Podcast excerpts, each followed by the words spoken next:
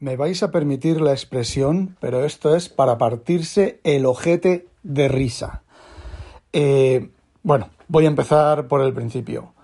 Eh, nosotros usamos log4j, for Java, en cuatro de nuestros códigos, pero uso en uno la versión del port de C++, en otro el port de C Sharp, en otro uso Java, directamente Java, y en otro no uso Java, ¿vale? Pero está ahí, la, aplicación está ahí. Os explico. El famoso fallo de seguridad que está, que empezó el jueves o el viernes creo que fue, que está obligando a muchísima gente a volver al trabajo, lo que ocurre es que si tú tienes el servicio de LDAP activado JDINI o algo así creo que se llama el, servicio en, el protocolo de, Java, ¿vale?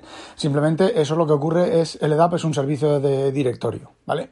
Para acceder a directorio de, de joder, de agendas, de cosas de esas, ¿vale? LDAP, os sonará.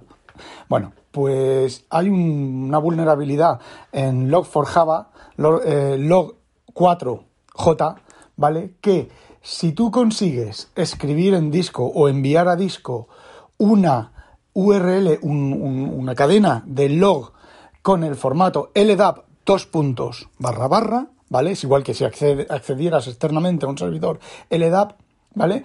Barra barra con el nombre del servidor al que mm, quieres acceder, al que quieres conectarte y eh, no, con el nombre del servidor que quieres conectarte, no, con el nombre del servidor al que, el que, tiene, que tiene el payload, el que cuando, si tú haces clic a esa URL, se descarga, ¿vale? Una aplicación, que puede ser Java, dependiendo del sistema, ¿vale? Bueno, pues si tú haces eso mediante, bueno, hay que poner una, un, eh, más cosas en medio, ¿vale? Pero es simplemente una URL con el puerto. Y eso consigues que sea logueado en, un sistema vulnerable, lo que quiera que haya en esa URL remota se descarga y se ejecuta en el servidor. Esa es más o menos la descripción del fallo de seguridad. Mi jefe, cuando se enteró ayer, estaba que no cagaba porque, bueno, pues eh, le sonará a él de que yo le haya comentado, el sistema de login que tenemos nosotros, bueno, pues está basado en eso, en todas las aplicaciones, pero nosotros no tenemos servicio de LDAP y para que se nos conecte alguien y sea vulnerable, lo tiene que ejecutar desde dentro de nuestro kiosco, desde dentro de nuestra máquina, con lo cual, si ya está dentro de la máquina, ¿qué más da? que pueda ejecutar eso a que pueda entrar al sistema, ¿vale? Está dentro del sistema, está con un teclado y un ratón delante del ordenador. Entonces, bueno, pues eh, da igual. Aparte de eso, bueno, nosotros en el hipotético caso, por ejemplo, cada máquina nuestra tiene un servidor web, ¿vale? Pero no ejecuta Java ni nada, todo eso está deshabilitado. Entonces, bueno, supuestamente en caso de que nuestros sistemas sean vulnerables, que no lo son, ojo, ¿vale? Eh, podría ejecutar la, URL esa, bajarse de un servidor, lo que fuera, pero... Mm, me explico, está delante de nuestro ordenador, ¿vale? Está en un firewall. En caso de que conociera una URL vulnerable de ese equipo, que no la hay, ¿vale? Eh, vale, pues podría, podría entrar, pero claro, el firewall, esas URLs las tiene capadas, ¿vale? Y si estás detrás de un router, normalmente tampoco tú en tu casa, tú tienes un servidor web en tu casa y normalmente a no ser que lo tengas el servidor web redireccionado hacia afuera y tengas activado el servidor del servicio de LDAP, eh, no eres vulnerable, ¿vale? Pero yo no os quiero hablar de eso, yo quiero hablaros de eh, Log4Java, es open source, Log4Java está usado por miles, por millones, por miles de millones de personas, por miles de, por miles de programadores.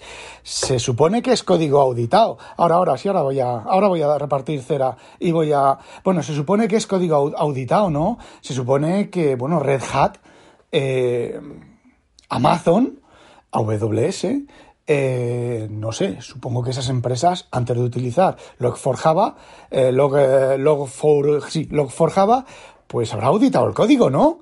Eh, habrá pagado una compañía externa que audite ese código, open source, código abierto.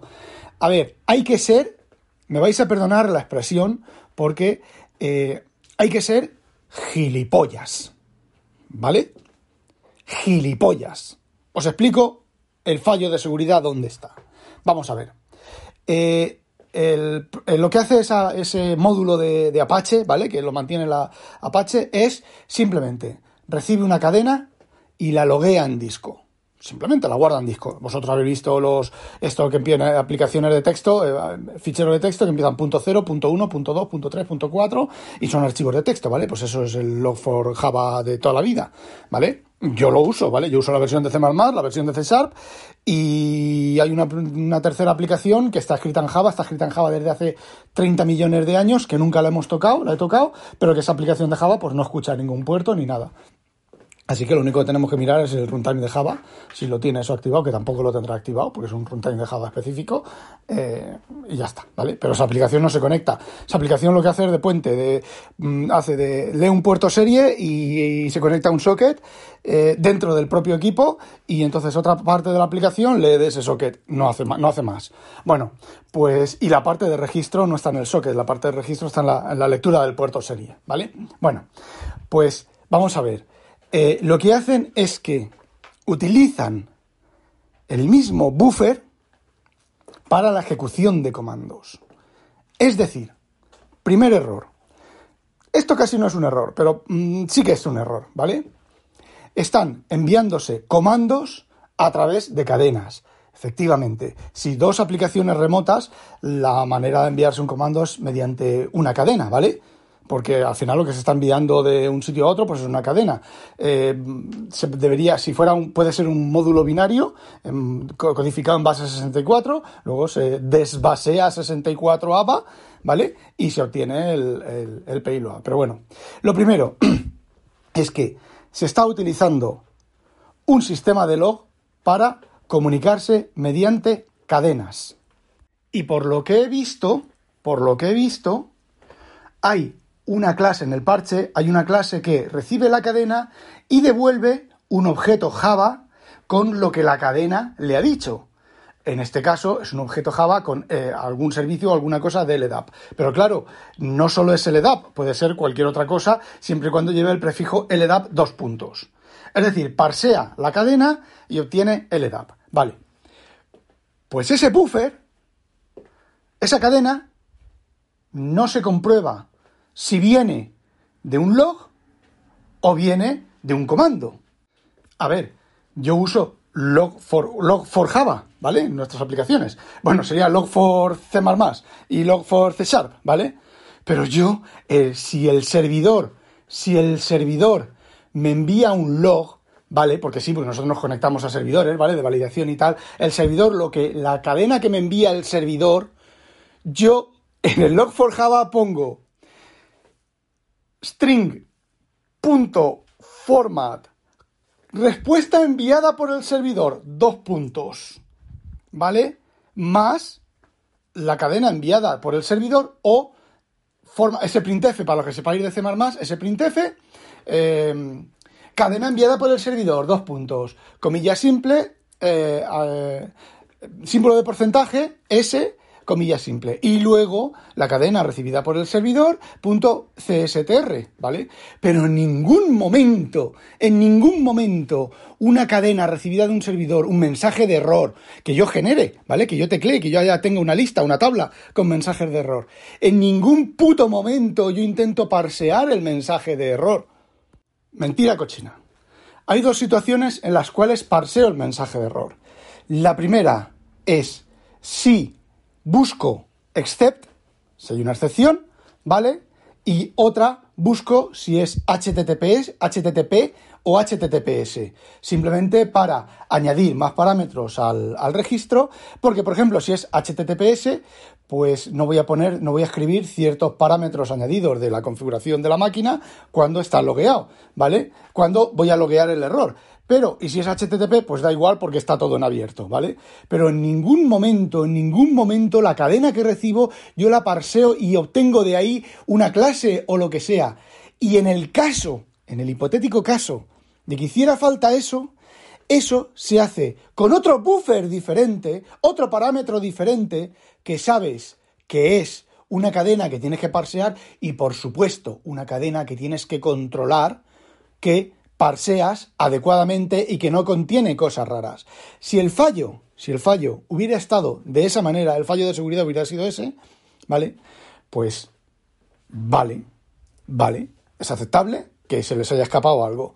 Pero de la manera en que está el fallo de seguridad, eh, yo sacaba navaja de despedir gente y despedía gente. Y esto, y esto, bueno, os voy a contar más cosas. Por ejemplo, cuando uno recibe un error, ¿vale? Eh, si la cosa es una cosa seria o crítica, recibe un número, ¿vale? Cuando uno, un servidor remoto o lo que sea, una conexión remota, lo sé porque, mm, a ver, nosotros soportamos 20 o 30 servidores, servidores diferentes, ¿vale? No servidores, sino eh, tecnologías de servidor diferente, ¿vale? SOAP, eh, VCF, eh, REST, y dentro de eso REST, bueno, el protocolo de cada uno de ellos, ¿vale? Bueno, pues si hay un error, hay un comando, lo que sea, viene el nombre del comando, vienen los parámetros después, o viene un número, un código, ¿vale? Envía un número, que al final se envía una cadena, pero tú sabes que es un número, ¿vale? 42, 57, 96, 19, que en el caso más optimizado de todo, debería apuntar a una tabla de listado de comandos y ejecutar el comando recibido con el número, ¿vale? En el, en el, hipotético caso más, más, más optimizado.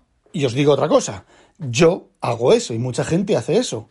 Pero claro, yo el código de error, yo no tengo una tabla, un vector del 1, del 0 al 66 conteniendo los strings. No, no, no. Yo tengo un mapa o un set, ¿vale? Que es número, recibe dos parámetros, que es el número del código de error y la cadena de error. ¿Qué es lo que ocurre? Que si yo, por ejemplo, esa tabla tiene 45 eh, errores falta el error 16, ¿vale? Yo en ese set, en ese mapa, no está el 16. Y si por casualidad recibo 128, que si fuera un array, un acceso a array, sí que me saldría del array y estaría leyendo en cualquier otro sitio del segmento de datos, ¿vale? Del segmento de datos, mucha coincidencia tendría que ser que, ¿os acordáis el episodio aquel que os conté de las vulnerabilidades, de los desbordamientos de buffer y demás? Bueno, pues sí, yo reconozco que tengo tablas, tablas de C, ¿vale? Pero compruebo los índices. Cuando recibo el error, si el índice está fuera de tabla, digo índice fuera de tabla, tabla o error desconocido o algún mensaje de ese. Bueno, pues ya tiene que ser mucha chorra, y es lo que decía, os decía yo, del código compilado y de, dependiendo de la versión del compilador y demás, de sobrepasar el segmento de datos y llegar al, segmento de ejecutable y que el sistema operativo no se dé cuenta. Sí que es cierto que a veces no se da cuenta, ¿vale? Eh, dependiendo de la versión del procesador, dependiendo de la configuración de la memoria y dependiendo de muchas cosas. Eh, pero recibir así como así y en el mismo buffer y en el mismo esto, un, joder, una factoría de clases que te genera una, clase, un objeto, te genera un objeto dependiendo de la, de la cadena. A ver, que no hay ningún problema en eso, ¿vale? Pero el problema es en el mismo buffer, en el misma área. A ver, os lo digo, es para coger la navaja de despedir gente y ponerse a despedir gente como, como, un loco. Lo primero, por un diseño un diseño hecho por el puto culo. El que haya diseñado eso, pues eh, no sé, ¿vale? Y el segundo, para la, implementación, es, os, lo, digo con el corazón en la mano, ¿eh? para despedir a la gente. Y ahora, ahora sí, ahora viene mi tanto open source, tanto código fuente disponible, tanta posibilidad de analizar el código, tanta paja mental y tanta basura mental. ¿Y me salta ahora un fallo de seguridad como este? Esto demuestra una vez más que el open source no sirve para nada. Es decir, bueno, mentira. Esto demuestra una vez más que el open source no tiene absolutamente ninguna ventaja sobre el código privativo. Absolutamente ninguna. Porque al chaval que se le hubiera ocurrido probar, imaginemos que Log4Java fuera privativo, ¿vale? Al, chaval que se le hubiera eh, ocurrido probar da dos puntos, tal, con esto, con un payload, con tal, y bajárselo y tal, hubiera sido código fuente, hubiera sido código privativo, hubiera estado el exploit exactamente igual, con exactamente los mismos problemas, con exactamente eh, Internet entera tirada por los suelos. Sin embargo, tienes el código fuente, lo puedes mirar, lo puedes comprobar, y nadie se ha dado cuenta de eso. Sí, A ver, es posible que la NSA, el FBI, eh, el GRU, como se llame ahora los rusos, lo de los, los israelíes, los tal, todos esos, este exploit lo tengan súper, súper, súper, súper aprovechado. Eh, fijaos, súper aprovechado. ¿Por qué? Porque han visto el código fuente, han encontrado la vulnerabilidad, que, que encima es, es una, es, a ver, mmm, yo qué sé, no lo sé, es que... Eh, ¿Qué queréis que os diga? No, no, no.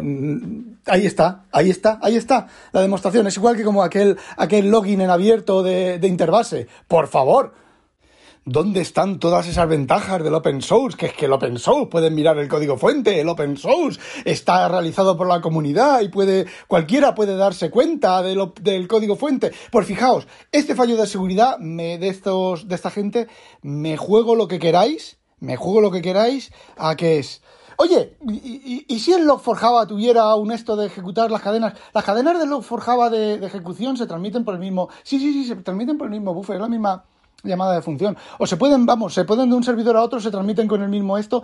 Y sí, oye, y sí, Vamos a probar, vamos a probar. Sujétame el, cubata. Hombre, no van a ser tan gilipollas de hacer eso. Porque que, sujétame el, el cubata. Toma, CVE, 0DI. Encima han tenido la, la, la pachorra de hacer un 0DI. es decir, de, en lugar de enviarle a Java, Java Apache, oye, mira, hemos encontrado esta vulnerabilidad, arreglarla, esperar los tres meses de rigor y todo eso, eh, lo han hecho en, en plan 0day, porque es que no es para menos. Y os voy a decir una cosa, lo que debe de quedar, ¿vale? Ahora lo que se debería de hacer lo que deberían de hacer, lo que no van a hacer, ¿vale? Es coger absolutamente todo el código de Apache, todo el código de Apache y verificar que esto no ocurre en más sitios. Eh, porque me juego un gallifante a quemar módulos de Apache en los cuales eh, hay algo similar, ¿vale? Eh, básicamente os voy a decir una cosa, básicamente todos los desarrolladores que hayan intervenido, tanto en el diseño como la implementación de Log4Java, habría que mirarle todo el código a estos, a estos desarrolladores. Eh, los parches que hayan eh, introducido y tal. No porque lo hayan introducido a mala leche, ni porque les haya pagado alguien para introducir este fallo de seguridad, que esa podría ser otra opción, ¿eh? No por eso, sino por su incompetencia. Bueno chicos, eso era todo lo que quería contaros. Me he echado unas risas, me ha tocado trabajar media mañana del domingo, pero me lo he pasado bombita. Ala, no olvidéis sospechosos habitualizaros. Y sí, hijos míos, el open source es lo mejor. Ala, que no la pique un pollo belga. A demonio.